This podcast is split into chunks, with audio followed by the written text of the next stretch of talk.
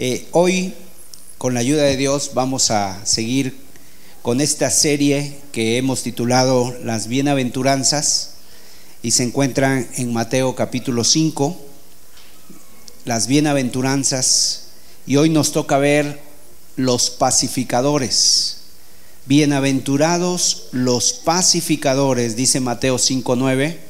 Bienaventurados los pacificadores, porque ellos serán llamados hijos de Dios. Ellos serán llamados hijos de Dios.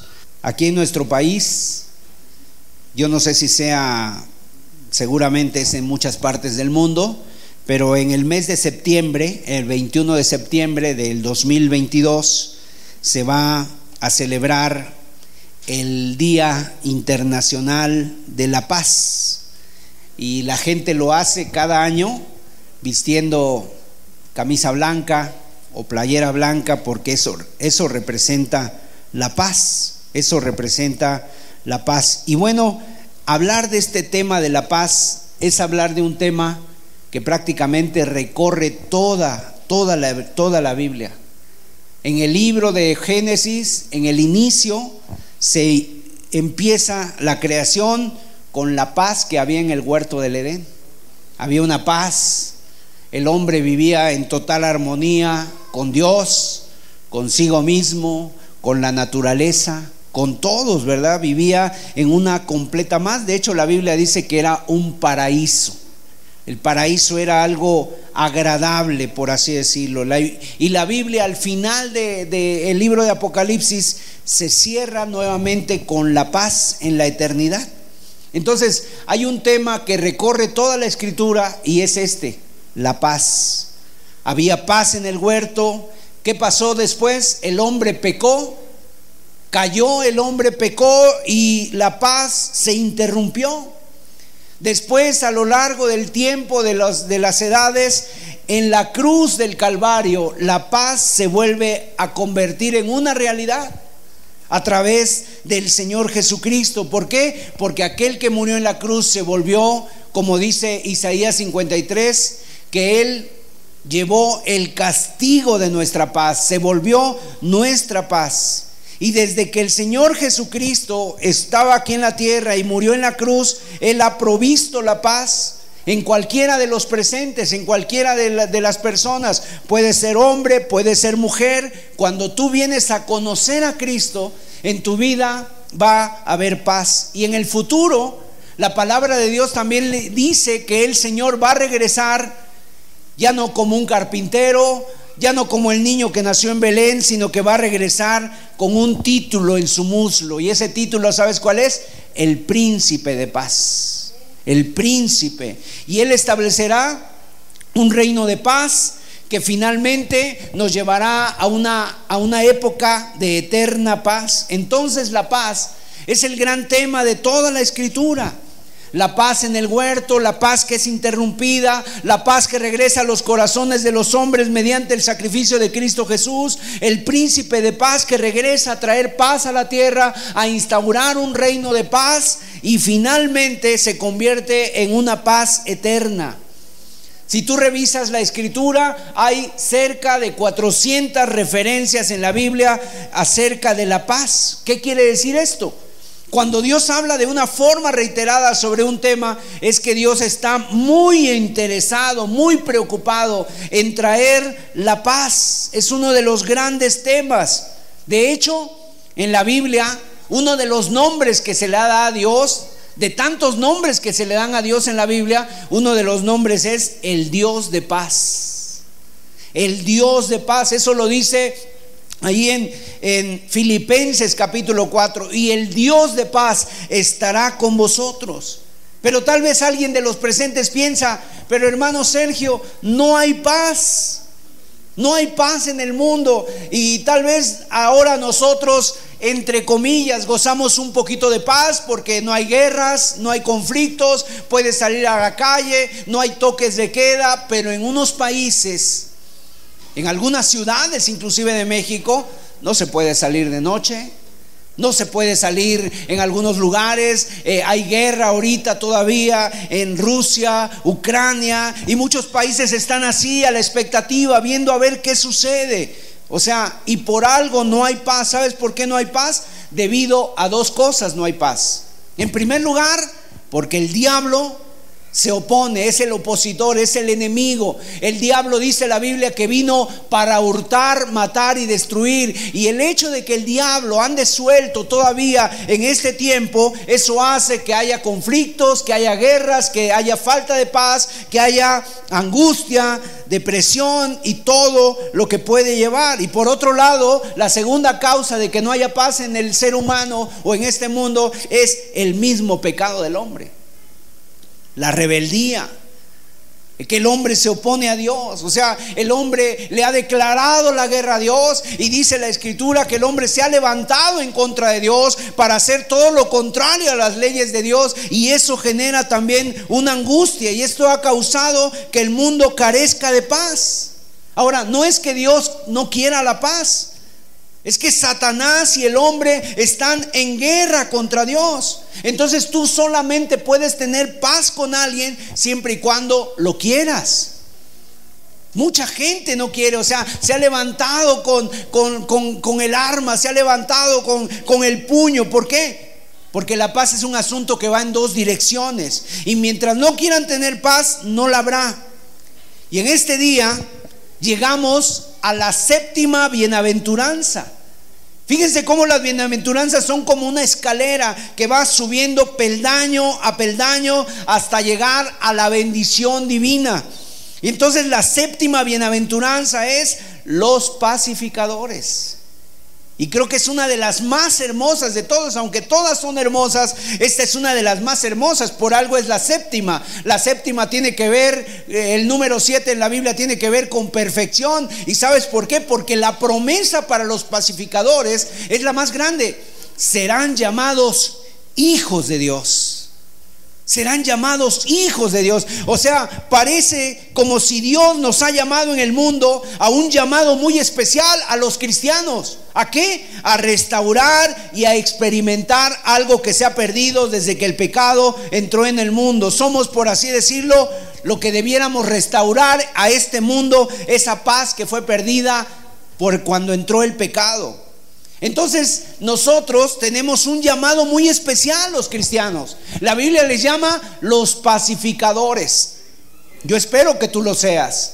Los embajadores, los reconciliadores, como los agentes de paz que estamos aquí en este tiempo, en este espacio, en esta época, en el tiempo que nos ha tocado vivir, estamos aquí para hacer la paz y esto va más allá, o sea, sobrepasa cualquier líder político, cualquier premio Nobel de la paz, cualquier cosa o cualquier situación. ¿Por qué? Porque la paz que todo eso ofrece es una paz temporal. Es una paz circunstancial, no es una paz eterna. Pero los pacificadores, dice el Señor, que ellos buscan algo mayor, buscan traer la paz divina, la reconciliación entre Dios y el hombre, una paz real. Entonces nuestro Señor Jesús dice aquí que Él ha prometido bendecir a tales personas que son sus agentes de paz, incluso los llama hijos de Dios. En las anteriores bienaventuranzas dice, serán consolados, los, los que tienen hambre y sed de justicia serán consolados, los de limpio corazón verán a Dios. Dice también que los pobres también van a ser consolados, los pobres van a, de ellos es el reino de los cielos, pero de los pacificadores, dice, de ellos serán llamados hijos de Dios. Ahora, en esta palabra que el Señor se está refiriendo a un pacificador es algo diferente de cualquiera de lo que conocemos en este mundo. No se refiere a los políticos, no se refiere a los líderes de países, no se refiere a los economistas, a los diplomáticos, a los reyes, a los presidentes o a los ganadores de premios Nobel en este mundo. Tampoco se refiere a la ONU. Ni siquiera se refiere a una orden eclesiástica o a un grupo religioso o a un concilio de iglesias o a la iglesia fulana y sutana. No, no se refiere a esos. Los pacificadores de Dios son totalmente diferentes. Ahora, quiero decirles que los pacificadores de este mundo hacen sus esfuerzos por hacer algo para este mundo, pero aún así tienen terribles fallas. Lo que pueden prometer o lo que pueden hacer es algo mínimo. Yo recuerdo, tú lo puedes buscar en las noticias, allá en 1978 hubo una hubo un tratado entre judíos y palestinos entre los árabes, el mundo árabe y el mundo judío, que siempre han estado en guerra, siempre han estado en pugna, y esto fue algo, digamos, como que sorprendente. La gente decía, entonces ya va a haber paz en Medio Oriente, porque un presidente de los Estados Unidos, Jimmy Carter, con, los juntó allá en Campo David, en Estados Unidos, y Menachem Begin y Anwar el Sadat vinieron y se dieron la mano. Y se estableció un, un, momento de paz y sin embargo, ¿sabes qué pasó? Duró poco. El día de hoy siguen igual judíos y palestinos, el mundo árabe peleándose constantemente, lanzándose bombas, quemando gente, quemando autos, lanzándose misiles el uno al otro. Así que esa es la paz de los líderes políticos. Por más que se quiera hacer, no llega, no no no cambia, no no dura, no tarda. No hay paz entre las naciones. La guerra entre Rusia y Ucrania, pero también hay guerra entre los, entre los países. Aquí mismo hay guerra en algunos países, en algunas ciudades de México. La verdad es que de repente escuchas noticias, cómo la gente se está matando, cómo la gente llega, un, un comando llegó y mató a 15 o los fusiló. En las carreteras, la gente cómo es asaltada. En nuestro país, no hay paz, no tenemos paz entre las naciones, no hay paz tampoco en los hogares. ¿Cuántos hogares el día de hoy viven en una completa pugna, en una lucha por el poder? Viven ahí entre unos y otros peleándose. No hay paz en las escuelas. Ahora que la gente está regresando ya después de la pandemia, está regresando a clases en algunas en algunos lugares de Estados Unidos, la gente no quiere regresar, ¿por qué? Porque hay, hay falta de paz. ¿Cuántas, ¿Cuántos niños, cuántos adolescentes han, han salido de sus casas con armas y han matado a sus compañeros? La verdad es que no hay paz y ese es el verdadero punto. Jamás ha tenido éxito nadie en traer la paz. Fíjese allá en la ONU, un edificio que está en Washington, que se fundó, por cierto, en 1945, se fundó la ONU, después de la Segunda Guerra Mundial se constituyó las Naciones Unidas precisamente, pero a partir de que se, se inauguró, se constituyó esa sede, no ha habido un solo, un solo día de paz en el mundo. Y me llama la atención, pero cerca del, del lugar donde está la ONU hay un monumento y ese monumento ahí en Washington tiene un versículo, vamos a ver qué versículo tiene. En Isaías 2.4 está ese versículo que ellos pusieron en ese monumento. Y el, el monumento dice lo siguiente, y juzgará entre las naciones, y reprenderá a muchos pueblos, y volverán sus espadas en rejas de arado, y sus lanzas en hoces no alzará espada nación contra nación, ni se adiestrarán más para la guerra. Eso es lo que profetiza Isaías, que va a llegar ese, ese periodo, pero ese periodo está señalando y apuntando al reino de Dios. Sin embargo, el hombre toma estos versículos y los toma como diciendo, es un bonito sueño, es un bonito mensaje, pero jamás se lleva a cabo. Porque la palabra de Dios, siempre las promesas de Dios están condicionadas tienen condiciones que tenemos que cumplir. Y entonces esto para ellos solamente ha sido un sueño, no se ha logrado ni por un día. De 1945 a la fecha, ¿cuántas guerras ha habido? De que terminó la Segunda Guerra Mundial, ¿cuántas guerras ha habido? Ha, habido también guerras frías. Guerras frías, ¿qué quiere decir? Son guerras de todas maneras, pero la gente se está armando, la gente está ahí armándose hasta los, hasta los dientes y están ahí. ¿Cuántas personas han sido asesinadas? No hay paz, la gente tiene enfermedades mentales, emocionales, al grado de que nunca hemos podido catalogar las, las enfermedades. Hay rompimiento en las familias y eso se ve en las escuelas. Hay manifestaciones que cada vez son más violentas, hay protestas, hay marchas. Parece que esto no tiene fin y la razón, ¿cuál es? La razón es que el hombre no tiene paz en sí mismo. O sea, el hombre no tiene paz, entonces nadie puede dar lo que no tiene. Si uno quiere dar la paz, yo quisiera que hubiera paz en mi hogar, yo quisiera tener paz conmigo mismo, pero si yo no tengo paz, ¿cómo le puedo dar paz a otros?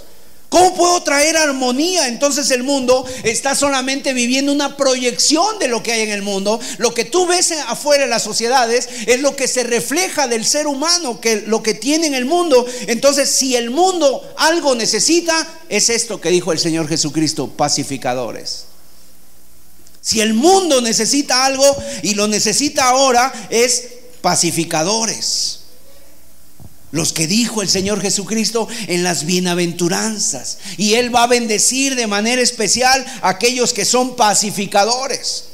Hoy con la ayuda de Dios yo quiero que veamos cinco verdades acerca de la paz. Cinco verdades, cinco realidades acerca de la paz. Y en primer lugar lo que vamos a ver es el significado de la paz. ¿Qué significa la paz bíblicamente hablando? ¿Qué queremos decir cuando decimos paz? Hay gente que dice, pues yo la única paz que conozco es la que está en Bolivia, la capital allá de, la capital allá de aquel país sudamericano. Cuando hablamos de paz, ¿qué es lo que estamos diciendo? ¿Qué es lo que define en la Biblia la paz? ¿Cómo, ¿Cómo, Dios ve la paz? ¿Cuál es la perspectiva de Dios de la paz? Por lo regular, las personas creen que la paz es la ausencia de conflictos, que eso es paz la ausencia de conflictos. Cuando una familia, un padre de familia tiene varios niños y los niños están jugando, corriendo y de repente los niños se van a la cama y dicen, ay, por fin hay paz en la casa. O cuando no hay conflictos, o que no hay contiendas. Y bueno, la verdad es que eso, sinceramente, si nosotros fuéramos a un cementerio, pues en un cementerio no hay ni conflictos ni contiendas, pero difícilmente podríamos llamar que, que en un cementerio pudiera ser un modelo de paz.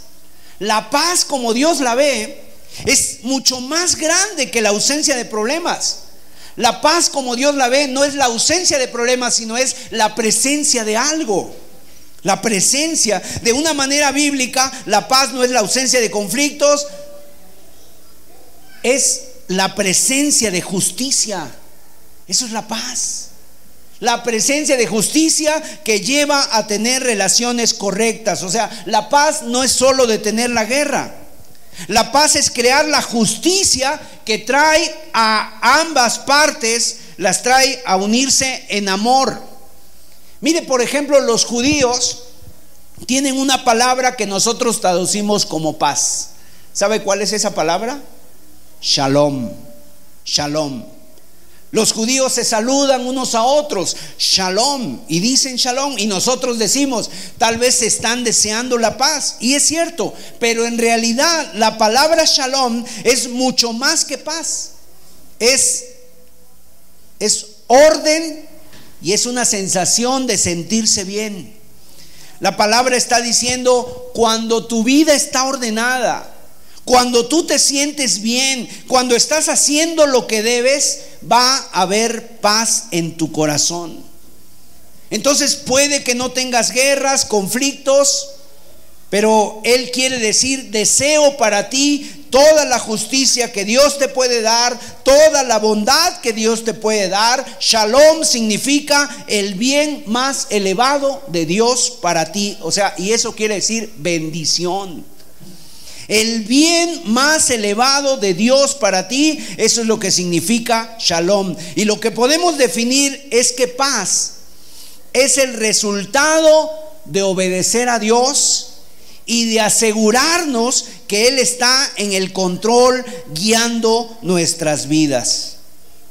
Entonces, si nosotros vamos a ser pacificadores, No es solo que detengamos la guerra, sino que es reemplazar la guerra por la justicia de Dios. La reemplazamos con toda la bondad de Dios. Los pacificadores son aquellos que no solo llaman a una tregua, sino a una verdadera paz en donde todo se olvida y se abrazan unos a otros. La paz entonces no es crear un vacío, la paz es no es crear la ausencia de algo, sino la presencia de algo. ¿Cuál es la diferencia entre tregua y paz? Porque hay personas que solamente han hecho una tregua. ¿Qué quiere decir una tregua? Una tregua es parar, una tregua es detenerse por algún tiempo, algunos meses, algunos años, algunas décadas, pero esa guerra no se ha acabado, esa guerra continúa. Entonces, ¿qué están haciendo en esa guerra? Están cargando, por así decirlo, sus armas. Se están llenando de argumentos para seguir con esa batalla. Y hay hogares que están así. Hay hogares que en un momento dado tienen a sus niños pequeños, están peleando, no se llevan bien entre sí, están ahí en conflicto, en conflicto. Y entonces dice, a ver, para, para. Están los niños pequeños, no los vamos a lastimar, no les vamos a hacer daño, vamos a hacer una tregua. Y esa tregua tal vez dura 15, 20, 30 años, pero después, cuando se van los hijos, vuelve la guerra. ¿Qué hicieron? Nada más una tregua. No había paz. Había una tregua nada más y estaban, estaban, por así decirlo, cargando las armas. La tregua no es de poner las armas. La tregua es no dispares por un rato. No dispares por, por un rato. Esa es la diferencia entre la tregua y así son las treguas del mundo. En cambio, la paz cuando la verdad es conocida, el asunto se resuelve y las personas se pueden abrazar unas a otras en reconciliación, en amor, en perdón, en armonía. Algunos creen que la paz es que se detengan las guerras, pero la realidad es que a veces, en realidad necesitamos es que el mundo simplemente detenga el conflicto. Se detiene el conflicto y ¿qué pasa? Solamente hace que hierva eso, se efervezca. Y entonces, ¿sabes cómo se le llama cuando una eh, cuando algo se detiene, un conflicto se detiene sin que haya paz, sin que haya reconciliación? Se le llama eso la Guerra Fría. ¿Te acuerdas que en Estados Unidos, Rusia hubo una guerra fría hace algunas décadas? Y durante esas décadas empezaron a armarse.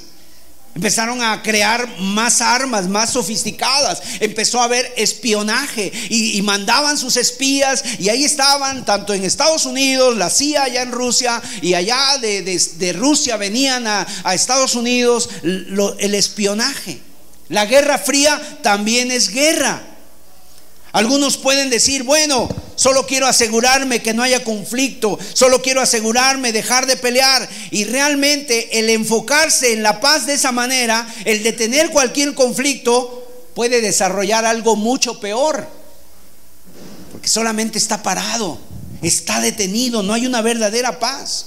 Si dos personas están en guerra la una con la otra, ¿Qué es lo que vas a hacer tú? No es separarlas para que ya no peleen. Lo que deben hacer es unirlas para que puedan resolver y unirse en amor, para que puedan abrazarse el uno al otro. Entonces esa paz es, sería una paz verdadera.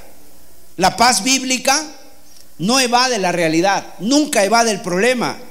No es paz a cualquier costo, no es encubrimiento. La paz en la Biblia conquista el problema. ¿Sabes cuál es el problema? Conquista el problema en un punto medio de tal manera que pueden unirse, edifica. La paz bíblica construye un puente para que se puedan unir, un puente hacia los dos lados.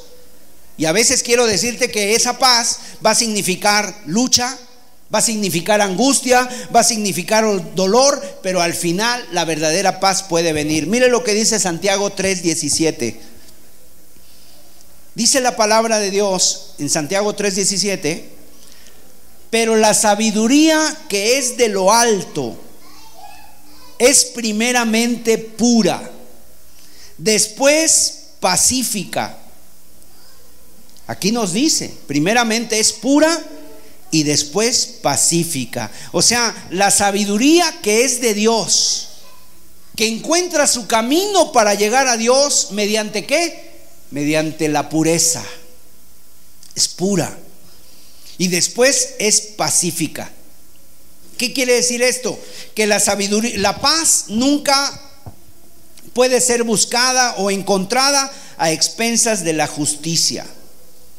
no haces la paz entre dos personas a menos que esas personas hayan visto el pecado en su vida, el error que están cometiendo, lo mal que están haciendo, cómo están viviendo en amargura, en odio, y entonces hayan resuelto traerlo delante de Dios y corregirlo, y después mediante la pureza viene la paz.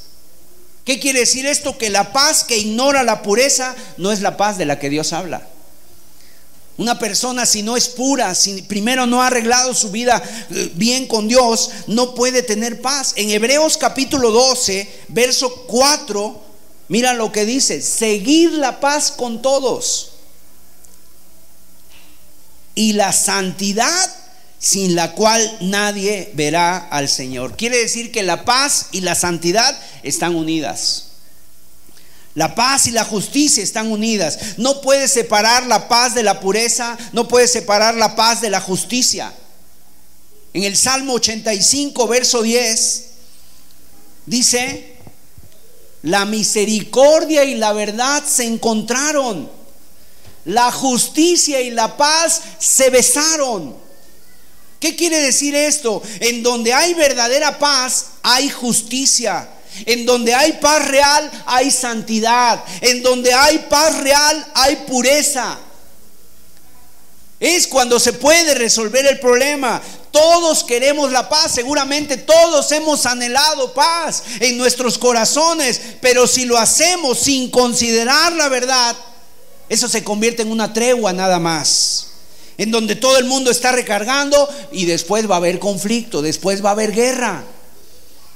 Marcos capítulo 10, verso 34. Mire, este, es un pasaje fascinante que hay que explicar acerca de las palabras que habló el Señor Jesús. Marcos 10, 34 al 36.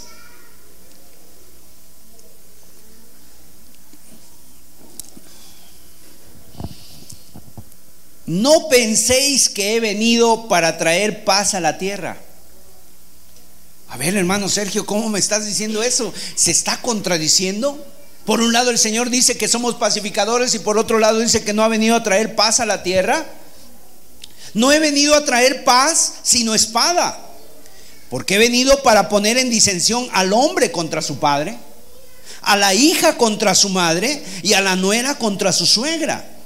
Y los enemigos del hombre serán los de su casa. Como que esto es la antítesis de lo que estaba diciendo en Mateo 5 el Señor. Pero ¿qué quiere decir cuando dice, no he venido a traer paz sino espada? Bueno, lo que quiere decir es esto. Jesús no vino a traer paz a costa de lo que sea. Él sabía que tenía que haber contienda antes de que pudiera haber paz. Él sabía que el conflicto tenía que ser resuelto antes. O sea, para un cristiano Va a haber contienda aún si somos pacificadores en el mundo. No va a ser fácil. Si somos un pacificador, vamos a ser un pacificador en términos de Dios y vamos a ser un pacificador que traiga la verdad para que la paz sea real. Y traemos la verdad a un mundo que no le gusta la verdad, sino que ha seguido la mentira, obviamente va a haber oposición. Va a haber oposición. Al hombre no le gusta que le digan la verdad. A veces el hombre dice, pues a mí me gusta que me digan la verdad aunque duela, pero en realidad, en realidad no es cierto. Cuando le dicen que tienes que dejar tu amargura, que tienes que perdonar, que tienes que dejar tu avaricia, tu inmundicia, tu pecado, a la gente no le gusta y hay conflicto. Y sobre todo si es un hijo. Un hijo que le esté diciendo al padre, un padre que le esté diciendo a su esposa, una esposa que le esté diciendo al esposo, va a decir, ¿y tú quién te crees para decirme a mí eso? Y hay conflictos. Pero esta es una de las verdades que hace el Evangelio. Usted primero tiene que hacerlos enojar para que después puedan estar contentos. Tienes que hacerlos sentir mal antes que puedan llegar a sentirse bien. Y así es como va a traer la verdadera paz en el mundo. Es una espada que cae y después, después de esa espada va a venir la paz porque es la espada de la pureza, es la espada de la justicia, es la espada de la santidad. Entonces ser un pacificador no es decir, bueno, pues yo no quiero ofender a nadie, no quiero que nadie se sienta mal. Entonces, Pues si no creen lo que nosotros creemos, pues bueno, ni modo. Eso no sería la paz, eso sería una tregua y eso no hace nada para ayudar, porque el punto aquí que busca la paz es justicia, es santidad y es pureza. Entonces traemos el Evangelio, el Evangelio que sacude, el Evangelio que trae convicción de pecado, el Evangelio que trae contención, trae turbación y trae conflicto, pero cuando el conflicto es resuelto por la fe en el Señor Jesucristo, hay entonces una paz real. Entonces el pacificador no es que debemos abandonar los principios, no es que debemos abandonar la doctrina o las convicciones. Cuando Jesús dice que seamos pacificadores, eso no significa que tú nunca vas a hablar algo que es verdad porque se vaya a ofender la gente. Al contrario, más vale que lo traigas a colación porque es la verdad y más vale que lo ofenda al otro para que entonces se pueda llegar a una paz real. La paz bíblica es una paz real. Entonces, no somos pacificadores en el mundo en el sentido de que nunca vamos, a producir contienda. Producimos contienda en todo momento, causamos contienda siempre, pero somos pacificadores en el mundo en este sentido. Que cuando la contienda se acabó, entonces la paz real está ahí. La paz bíblica, ese tipo de paz. Vamos a ver otro pasaje. En Lucas capítulo 12 verso 51. ¿Pensáis que he venido para dar paz en la tierra? Os digo no, sino disensión. Porque de aquí en adelante, cinco en una familia estarán divididos. Tres contra dos, dos contra tres. Estará dividido el padre contra el hijo el hijo contra el padre, la madre contra la hija y la hija contra la madre, la suegra contra su nuera y la nuera contra su suegra. O sea, va a traer división, va a molestar, va a turbar. No hay manera de darle vuelta a eso. Por ejemplo, imagínate que tú llegas al trabajo, tú has vivido sin justicia, sin santidad, sin pureza, y de repente vienes a Cristo y empiezas ahora a vivir para Cristo. Entonces llegas al trabajo, comienzas a vivir para Cristo, empiezas a dar testimonio y entonces de pronto estás ahí tratando de ser un pacificador, ayudar a la gente porque te has dado cuenta que no tienen paz con Dios y ayudar a la gente a, hacer la paz con Dios, ayudarles a tener la paz con su prójimo, ayudarles a tener paz en su corazón. Pero tú mientras estás haciendo tu mejor esfuerzo para que tengan paz, lo único que hacen tus compañeros es que se enojan.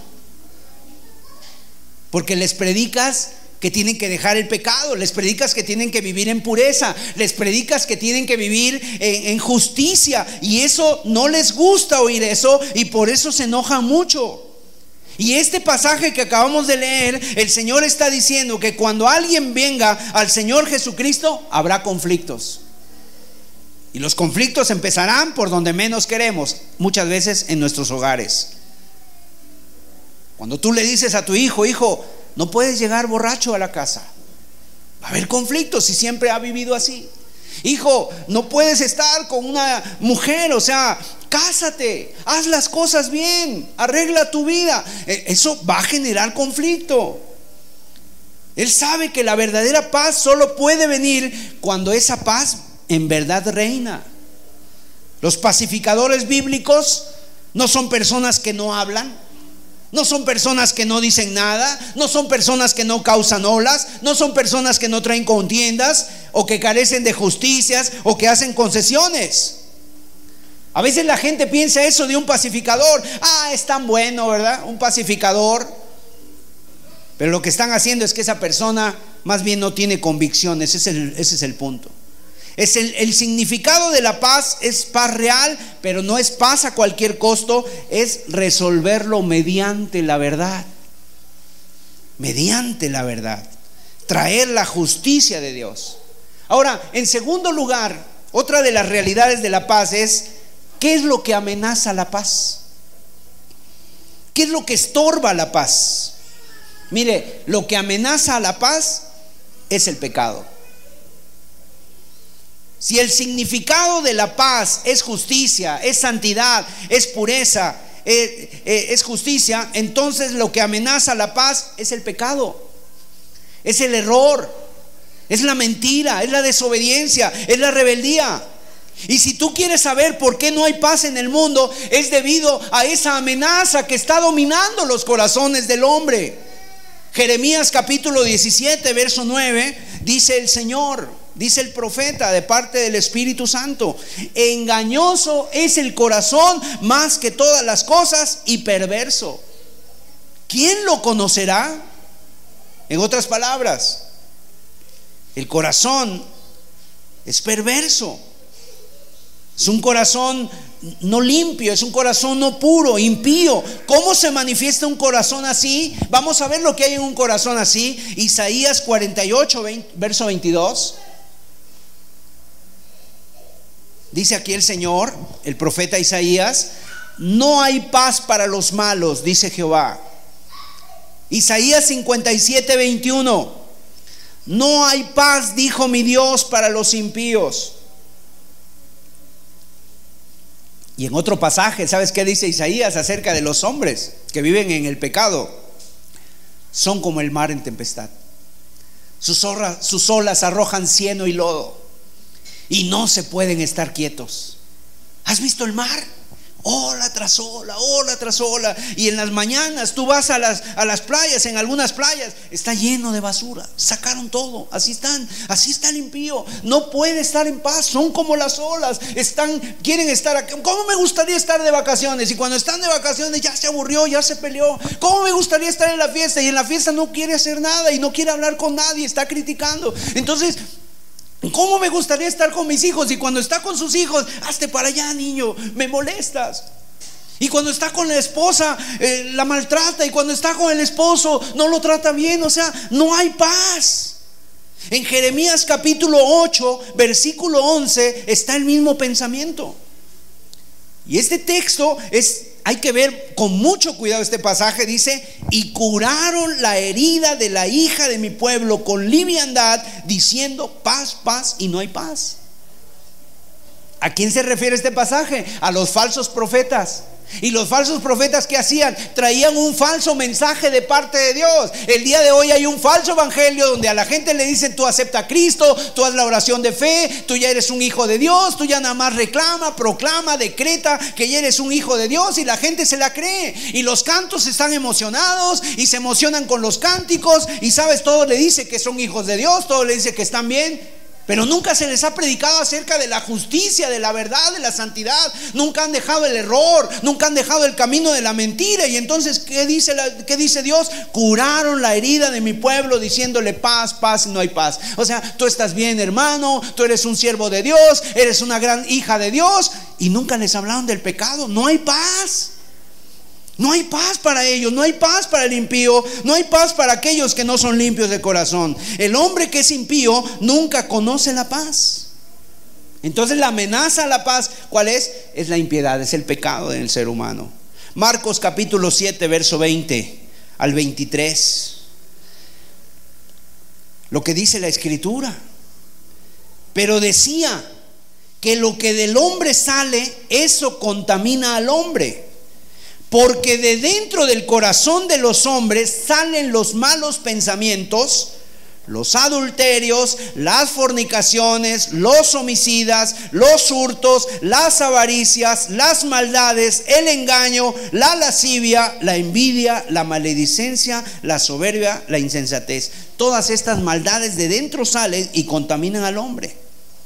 O sea, lo que se ve en la sociedad humana es un hombre internamente contaminado un hombre de quien procede toda esta maldad. Y ese corazón nunca puede tener paz. Porque la paz, ya dijimos, es el resultado de la santidad. La paz es el resultado de justicia. La paz es el resultado de la pureza y nunca puede ser producida por causa de este pecado. Y entonces vayamos a Santiago capítulo 3, verso 18. Ya vimos el verso 17 hace un momento, pero ahora vamos a ver el verso 18. Dice, y el fruto de justicia se siembra en paz para aquellos que hacen la paz. O sea, los verdaderos pacificadores siembran fruto justo. El ser un verdadero pacificador trae primero la justicia. Tú nunca puedes traer paz real hasta que hayas traído la justicia. Cuando hay dos personas que se están peleando, ¿sabes por qué están peleando? Porque hay pecado. Entonces, ¿qué es lo que debes de hacer? No solamente separarlos, es eliminar el pecado y se acaba la pelea. Si dos personas están peleando y tú llegas y los separas, pues eso no va a hacer nada. ¿Por qué? Es igual entre el hombre. Si hay algo entre tú y Dios y tú estás en guerra con Dios, lo que tienes que hacer es quitar lo que está en medio. ¿Cuál es lo que está en medio? El pecado. Y entonces Dios y el hombre se unen. Siempre un pacificador hace la paz al sembrar la justicia. Y esa es la razón por, la, por lo que la sabiduría es primeramente pura y después pacífica y dice que se siembra en paz para aquellos que hacen la paz. Los pacificadores en el mundo son aquellos que traen la paz mediante la justicia, mediante la verdad, mediante la pureza, la santidad. Cuando se postra uno ante la verdad de Dios. Y esa es la razón por la que los reyes, los políticos, los estadistas, los premios Nobel nunca podrán traer verdadera paz al mundo.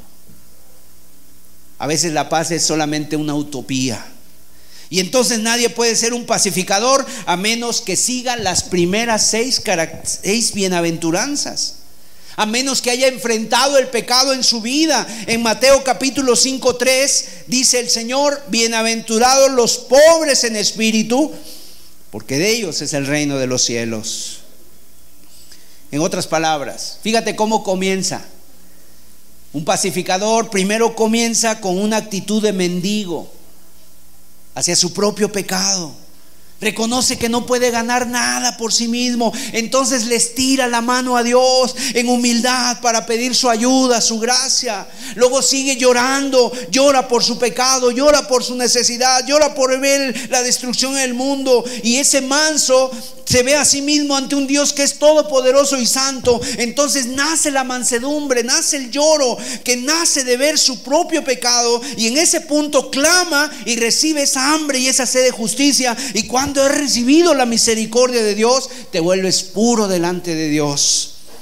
Y solo cuando eres limpio de corazón te puedes volver un pacificador.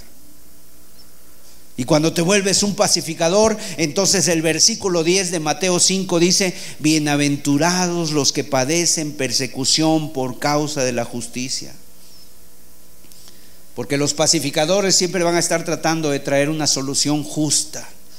Siempre están tratando de traer una justicia a un mundo que no le gusta la justicia a un mundo que va a reaccionar de manera negativa a esa justicia, porque no quieren enfrentar la realidad del pecado, no quieren conocer el tipo de paz que tú estás tratando de traerles, entonces traemos a este mundo una paz justa.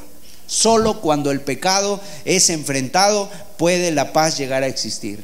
Eso es lo que amenaza la paz, el pecado. ¿Por qué ahí no hay paz en mi vida? Porque hay pecado. Porque hay desobediencia, porque hay rebeldía. Cuando yo vengo ante la verdad de Cristo y me humillo ante Él, entonces puede traer verdadera paz. En tercer lugar, ¿quién es el hacedor de la paz? ¿Quién es la fuente de la paz? ¿Quién es el que hace la paz? En 1 Corintios 14, 33, mire lo que dice la palabra de Dios. Primera los Corintios capítulo 14, versículo 33. Pues Dios no es Dios de confusión, sino de qué? De paz. Dios es el Dios, el autor, el, la fuente, el hacedor de la paz. Fuera de Él no hay paz, mis hermanos, no hay paz, mis amados. En el Nuevo Testamento está repleto del hecho de que Dios es el Dios de paz. Romanos 15, 33. y el Dios de paz sea con todos vosotros. En la carta a los hebreos también dice, escribe acerca del Dios de paz. En el Antiguo Testamento también por su parte está cargado de afirmaciones de que Dios es la fuente de paz. O sea, la paz le pertenece a Dios. La paz no es de los hombres, la paz es de Dios, no es de los hombres. Desde la caída del hombre en Génesis 3, el hombre nunca ha conocido la paz, solo la conoció a menos que la recibiera como un regalo de parte de Dios. Porque el hombre no tiene paz, no la conoce. El shalom de Dios no lo conoce a menos que se humille, a menos que venga Él. Y sin embargo en Dios, Dios está en perfecta paz consigo. Él no está peleado, está en armonía absoluta, de manera perfecta. No hay paz, no hay conflicto en él, solamente hay paz y esa paz emana de Dios. Mi paz os dejo, mi paz os doy, dijo Juan, ahí dijo el Señor en Juan, mi paz os dejo, mi paz os doy. Yo no la doy como el mundo la da. ¿Cómo da el mundo la paz? Es una paz temporal, es una paz circunstancial, es una paz que cuando es cuando me va bien, cuando tengo dinero, cuando tengo trabajo, cuando todo está bien, pero quitas esa circunstancia y se vuelve un caos. La única manera en que conoceremos la paz es si Dios viene a nosotros, es conociendo a Dios. Vamos a ver Efesios capítulo 2, verso 14. Dice la palabra, porque Él es nuestra paz que de ambos pueblos hizo uno, derribando la pared intermedia de separación. Cuando hay un conflicto entre dos personas, hay como una pared intermedia que se va levantando y que hemos ido levantando muro a muro, ¿verdad? Ladrillo a ladrillo hemos ido levantando y hay matrimonios así y hay familias así que durante años se han peleado y han estado disgustados y están levantando una pared, dice aquí la Biblia, porque Él es nuestra paz, o sea, Cristo Jesús es nuestra paz. Cuando Él vino al mundo en la paz de Dios, viniendo a tomar la mano de Dios y la mano del hombre, media, la unió, tomó la mano del hombre, tomó la mano de Dios y a través de su propio sacrificio unió al hombre. Para limpiar al hombre, limpiar al hombre del pecado y unir su mano a la mano de Dios. Yo le voy a recomendar eh, un libro. El libro se llama Hijo de Paz. No sé si alguien ya lo ha leído. Hijo de Paz es la biografía de Don Richardson. Hay una película, pero mejor lea el libro. Se llama Hijo de Paz. Le voy a narrar un poquito, los voy a, los voy a spoilear, dicen, ¿no? Los misioneros Richardson respondieron al llamado de Dios en sus vidas para ir a Nueva Guinea, a una tribu, y ahí trabajando en una tribu, la tribu Sawi, que estaba en Nueva Guinea, él no podía entender, o sea, él cuando, llegan allá estos misioneros, no podían entender cómo hablarles de la importancia de la muerte de Cristo. Además, se encontraron con un grave problema que en la, esa tribu Sawi, la traición era lo más exaltado. Entonces, hablar de Judas era un héroe. Él no podía entender cómo hablarles de la muerte de Cristo, no sabía cómo comunicarse a la gente ahí y hizo muchos esfuerzos en primer lugar para aprender el idioma, pero su mayor esfuerzo fue en cómo pudieran entender el significado de la muerte de Cristo. Entonces ellos se arriesgaron a, una, a vivir en la selva, en uno de los pueblos más primitivos del mundo, con un esfuerzo increíble llegaron a aprender el idioma. Y para ese entonces había una guerra entre, esas, entre dos tribus, los Sawi con otra guerra. El ideal de los Sawis obviamente era la traición. Pero de repente este hombre dijo, Dios, y lloró y le dijo, Dios, ¿cómo les puedo yo compartir el Evangelio? Y vino el milagro de Dios. ¿Y sabes cómo llegó el milagro? Había una costumbre entre esas tribus que si la paz se podía llegar a alcanzar, se alcanzaría solamente cuando una persona de la tribu tomara a su propio bebé y diera a su bebé a otra tribu y dejaba ahí al bebé y se iba y lo dejaba como un regalo permanente. Fíjate, llevar tu hijo a la otra tribu y dejarlo ahí de una manera permanente. Y según esta costumbre, siempre y cuando el bebé viviera, tendrían que ahorrar la paz entre las tribus. Ahora, el problema era este, que se odiaban tanto que nadie quería dejar el bebé. Nadie quería dejar su hijo a la tribu porque era una vida muy apreciada. Hasta que un hombre de la tribu Sawi tomó a su bebé, a su único hijo, un niño pequeño, tomó al bebé en sus brazos y mientras su esposa estaba por ahí distraída, salió corriendo y la esposa salió corriendo atrás de él diciendo, no, estás loco, no vas a, no vas a dar a mi hijo a esa tribu. Pero fue demasiado tarde para ella y él salió corriendo a la aldea y a la aldea del enemigo les presentó a ese bebé. ¿Y sabes cómo llamaban a ese bebé? El Hijo de paz. Y mientras que el bebé, viviera, habría paz. Y entonces el misionero cuando oyó esa historia dijo, encontré mi analogía. Les puedo predicar el Evangelio ahora. Entonces justamente en virtud de la muerte de Jesús en la cruz, Dios ofrece el perdón y la salvación a sus enemigos y es así que muchos sagüis comenzaron a comprender el mensaje de Jesucristo y le abrieron su corazón. La guerra al final terminó, las vidas fueron cambiadas y se fundó una iglesia. Y después los Richards tradujeron la Biblia a su propio idioma de los Awis. Jesús es el Hijo de paz. Y sabes, yo te tengo una noticia, Jesús vive para siempre. Por lo tanto, el Hijo de paz vivirá, vive para siempre, entonces hay paz garantizada. Cristo es el Hijo de paz. Se acabó la contienda.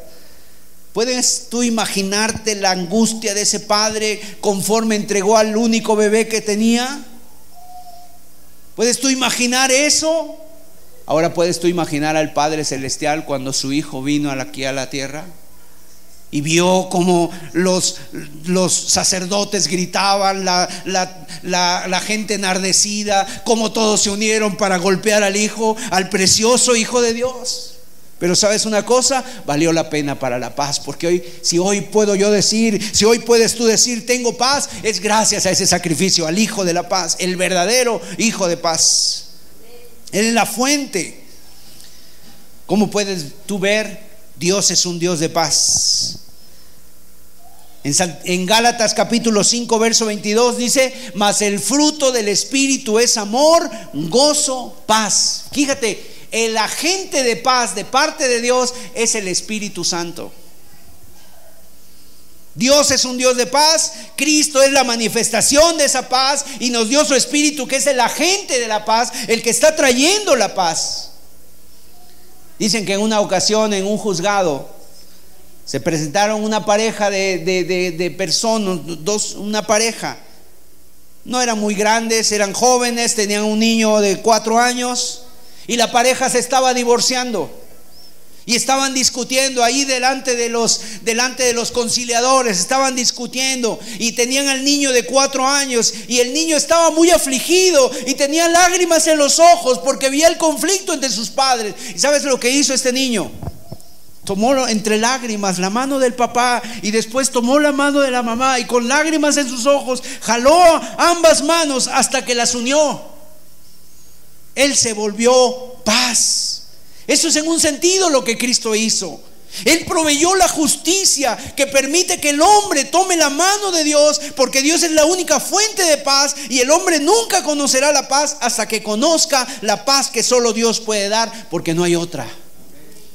En Colosenses 1:20 dice, y por medio de él reconciliar consigo todas las cosas Así las que están en la tierra como las que están en los cielos, haciendo la paz mediante la sangre de su cruz.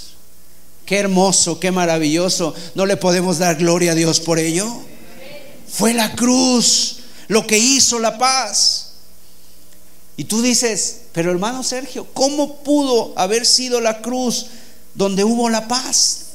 No hubo paz en la cruz, es cierto. Si tú nos trasladáramos a ese día de la cruz, Una multitud enardecida gritando, escupiendo a Jesús, el sumo sacerdote y los líderes religiosos burlándose, maldiciendo su nombre. Los discípulos huyeron, el terremoto, el relámpago, todo lo que estaba pasando. Se oscurece la tierra al mediodía, el Salvador está sangrando, los criminales a ambos lados están maldiciéndole. ¿Qué quiere decir que, que la cruz es paz? ¿Sabe usted por qué la cruz es paz? Porque la cruz proveyó la justicia que solo trae la paz real. Porque ahí en esa cruz quedó pagado la deuda de pecado que había entre Dios y el hombre. Y el que venga a la cruz y, y, se humilla ante la cruz y reconozca su pecado y se arrepienta y crea en Jesús es el que puede alcanzar la paz con Dios. Y esa es la voluntad de Dios. Dios quien es la fuente de la paz. Él quiere paz, quiere traer paz en un mundo donde no hay paz. Él quiere llevar a este mundo a un destino de paz. Y Él nos dio a Cristo para traer la paz. O sea, ¿qué fue lo que hizo Dios? No solamente dio el Espíritu Santo, no solamente nos dio la palabra, nos dio lo más precioso, lo que verdaderamente puede traer paz a nuestra vida. Nos dio a Cristo. Y Cristo va a regresar también, Él ha prometido, y va a regresar a instaurar la paz. Así que tienes conflictos, alguien te ha desechado, alguien te ha criticado, alguien te ha hecho la vida imposible por causa de ser cristiano, no te preocupes, no te amargues, no no no te vengues. Busca la paz de Dios, busca orar por ellos, hazles el bien, ascuas de fuego amontonarás sobre su cabeza y sabes qué va a pasar? Cuando aparezca el príncipe de paz, él pondrá en paz todas las cosas. Él va a establecer ese reino de paz, una eternidad de paz, y eso es lo que Dios quiere. Dios no quiere conflicto. La gente dice, ¿qué tipo de Dios tenemos? Ve las guerras y, no, hay no hace nada. Dios no quiere las guerras, no las quiere en absoluto. Entonces, ¿por qué no las detiene? Porque Él no las comenzó. Las guerras comenzaron los hombres. Están en el corazón del hombre. En Jeremías capítulo 29, mira los pensamientos de Dios. Los pensamientos de Dios no son de guerra, no son de conflicto, no son de traer problemas, ni tampoco está ahí viendo al hombre así como que con la mano para asestarle un golpe. No, dice la Biblia, porque yo sé los pensamientos que tengo acerca de vosotros, dice Jehová. ¿Qué pensamientos tiene Dios? ¿Pensamientos de qué? De paz y no de mal. Los pensamientos de Dios hacia los hombres son pensamientos de paz. Dios tiene pensamientos de paz para ti. Dios no quiere que vivas en ese insomnio. Dios no quiere que vivas en ese conflicto. Dios no quiere que vivas en esa, en, esa circunstancia.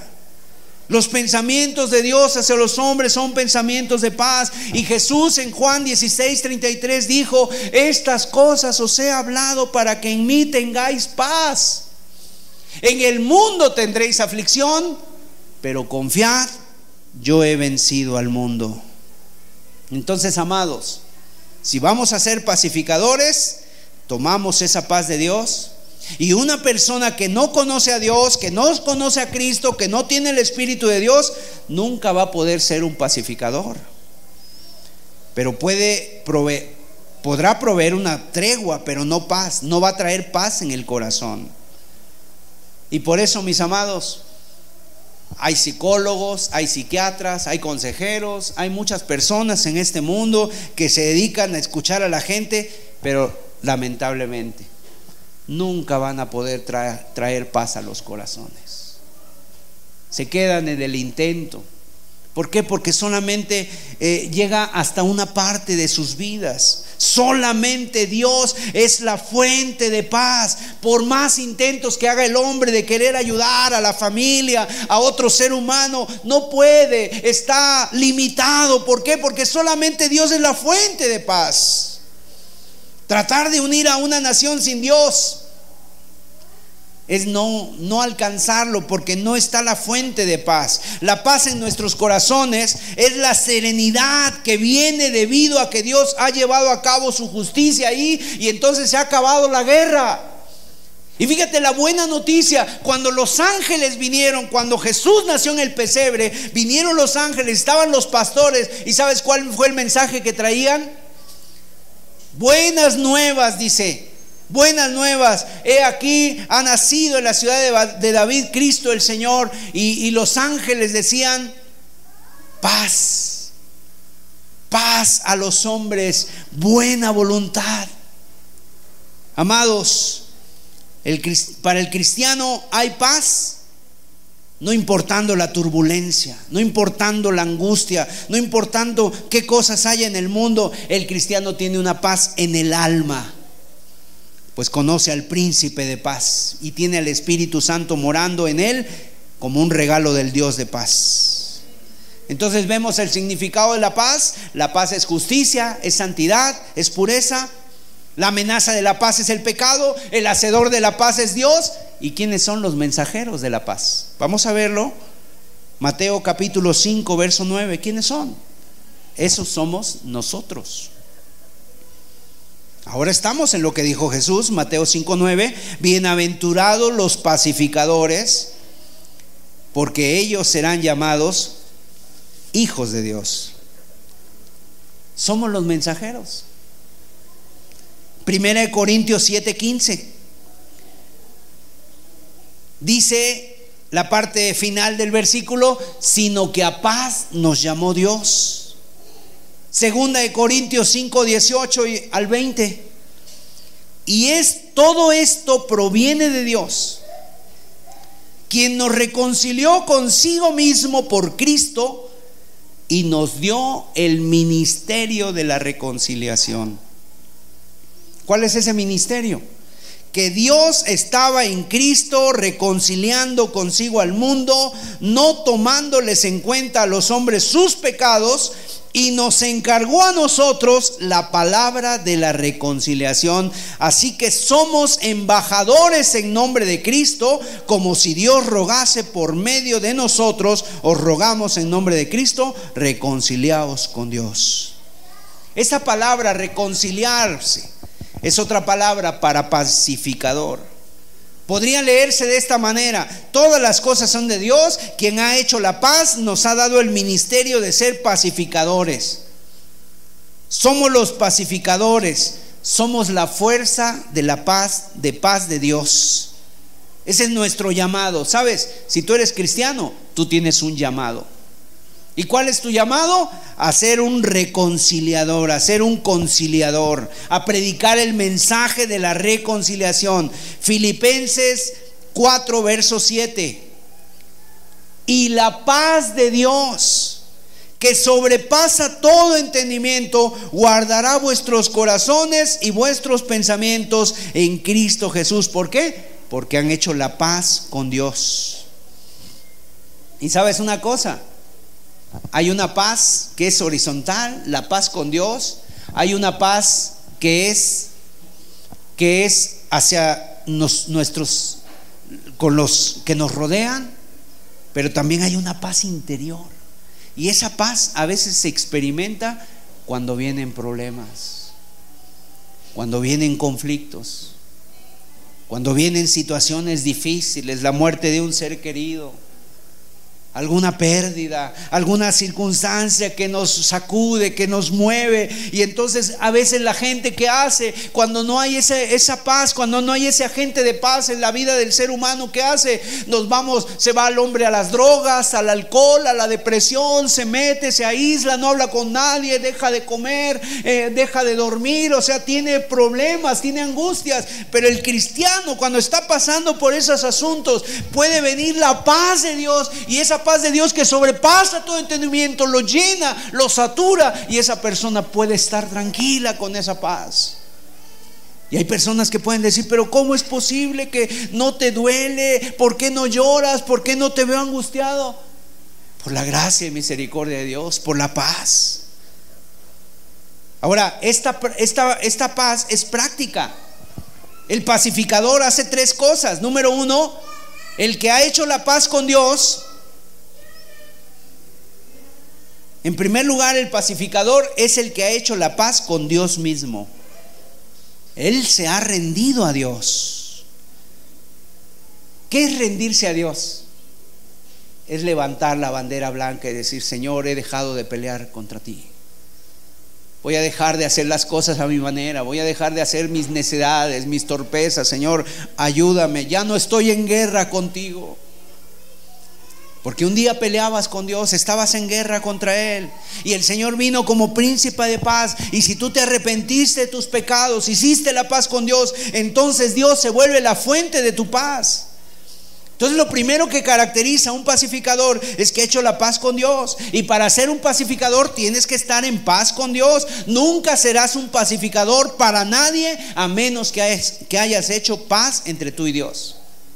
Hay personas que quieren resolver sus problemas matrimoniales y dicen, bueno, pues vamos a hablar, vamos a platicar, vámonos de vacaciones, te compro un auto, te compro esto, te compro el vestido que querías, los zapatos caros, etcétera. Eso no resuelve la paz, es como una tregua para recargar.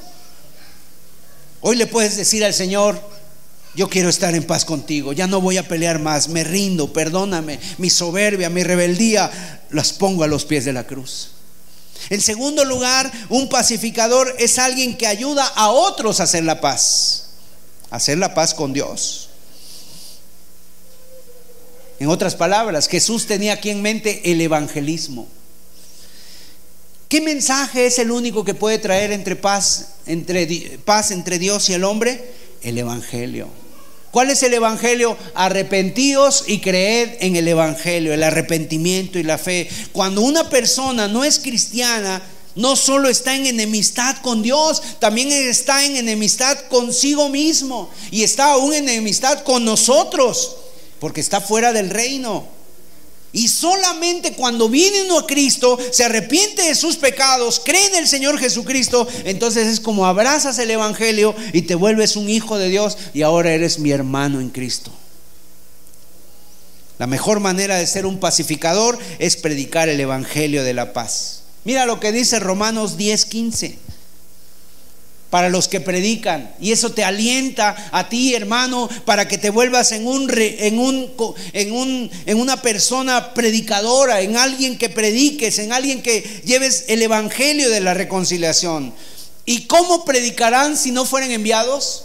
Como está escrito, cuán hermosos son los pies de los que anuncian la paz, de los que traen, de los que anuncian buenas nuevas. ¿Quieres ser un pacificador? Habla del Evangelio. ¿Qué es lo que necesita tu familia que está en conflicto? El Evangelio. ¿Qué es lo que necesitan eh, los que están peleando? El Evangelio de Cristo. Y esto va más allá de lo que puede hacer cualquier político o cualquier líder. Los esfuerzos son a lo mejor buenos, pero son esfuerzos limitados nunca resolverán el conflicto porque el conflicto se, se, resuelve cuando el hombre se arrepiente delante de Dios. Hechos 10:36. Dios envió mensaje a los hijos de Israel anunciando el evangelio de la paz por medio de Jesucristo, este Señor de todos. ¿Cuál es el mensaje de Dios a Israel? ¿Cuál es el mensaje de Dios para nosotros? ¿Cuál es el mensaje de Dios para este mundo? ¿Cuántas apariciones, verdad? ¿Cuánta gente dice, ay, es que Dios me dio un mensaje, que voy a ser rico, hermano? El mensaje de Dios para nosotros es el Evangelio de la paz. Arrepiente de tus, de tus pecados, vuélvete a Dios, deja tu soberbia, perdona. Ese es el Evangelio de la paz y ese viene a través de Jesucristo y Él es Señor de todos. Y en tercer lugar, un pacificador es alguien que ayuda a otro hacer la paz con los hombres. Y eso no es fácil. Pero un pacificador puede llegar a reconciliar a otros. Alguna ocasión, inclusive hay un video en internet que se llama El puente de los hermanos. No sé si usted lo ha visto alguna vez. Pero dos hermanos que vivían en granjas contiguas tuvieron un conflicto. Este era el primer problema que tuvieron después de 40 años de cultivar juntos las tierras, hombro a hombro. Compartían, intercambiaban sus bienes, sus cosechas de forma continua y eso de repente terminó. Comenzó todo por un malentendido y fue creciendo hasta llegar a abrir una tremenda brecha entre ellos que explotó en un intercambio de palabras amargas seguidas de semanas de silencio. Y una mañana Alguien llamó a la puerta de uno de ellos y al abrir se encontró con un hombre con herramientas de carpintero. Y entonces el carpintero le dijo, estoy buscando trabajo. Quizá usted requiera algunas pequeñas reparaciones en su granja, yo puedo ayudarle. El hombre rápidamente dijo, sí, dijo el mayor de los hermanos, tengo un trabajo para usted. Mire, justamente al otro lado del arroyo, en aquella granja, vive ahí mi vecino. Es mi hermano menor. La semana pasada eh, había una hermosa pradera entre nosotros y él tomó su máquina, su trascabo y desbarató, desvió el, el cauce del arroyo para que nada quedara entre nosotros. Entonces lo que hizo fue enfurecerme yo le voy a hacer algo mejor. Usted ve aquella pila ahí de madera que tengo junto al granero, quiero que construya una cerca. No le quiero volver a ver la cara, no lo quiero volver a escuchar de dos metros de alto, por favor, para que ni siquiera tenga oportunidad de asomarse. El, el carpintero dijo, creo que comprendo la situación. Muéstreme dónde está la madera, los clavos, las herramientas, y yo le entregaré un trabajo que lo dejará satisfecho. El hermano mayor reunió los materiales, se fue por el resto del día a hacer unas compras al pueblo. El carpintero trabajó duro todo el día, midiendo, cortando, clavando. Cerca del atardecer, cuando el granjero regresó, el carpintero había culminado su trabajo. El granjero quedó perplejo con lo que, con lo que vio. No había una cerca de dos metros. En su lugar había un puente un puente que unía las dos granjas a través del arroyo. Era una verdadera obra de arte. Y en ese momento el hermano, el hermano menor vino desde su granja, cruzando el puente, abrazó a su hermano con los ojos llenos de lágrimas. De lágrimas. Le dijo, eres un gran hombre por construir este hermoso puente después de lo que te he hecho. Gracias y perdóname. Y en silencio el carpintero guardó sus herramientas, se dispuso a marchar. Y cuando el, eh, eh, el hermano mayor lo vio y le dijo, hey, un momento, no te vayas. Tengo muchos proyectos para ti. ¿Sabes qué dijo el carpintero? No puedo quedarme. Tengo muchos más puentes que construir. Y ese es nuestro Dios. Él, en lugar de hacer barreras, en lugar de hacer cercas, él ha hecho un puente entre nosotros y Dios. Amén. ¿Lo ha hecho contigo? ¿Lo ha hecho contigo ese puente? ¿Te has unido a Dios? Eso es lo que hace un, un pacificador. Y en quinto lugar, para concluir, las promesas para los pacificadores. Todos venimos de una familia y yo creo que todos estamos, pues de alguna manera, un poco orgullosos de, nuestra, de nuestro apellido. Yo me apellido Amalfi. Y, y, bueno, me da gusto ese apellido, ¿no? Hay una provincia en Italia que se llama Amalfi, no la conozco. Hay un lugar en Colombia que también se llama Amalfi. Y la verdad es que todos podemos decir, ah, no, mi apellido es fulano de tal. Y, estamos orgullosos de ello. Quisiéramos que fuera lo mejor. Pero mire, nada se compara con la promesa que Dios nos da de ser un hijo de Dios y de apellidarnos como Él. Un hijo de Dios. Y ese hijo de Dios, ese título le pertenece solamente a alguien, a los pacificadores. ¿Sabes qué significa hijo de Dios aquí cuando dice Jesús? Dignidad, honor, posición. Eso está hablando de la dignidad de ser un hijo de Dios. Significa virtud, cualidad.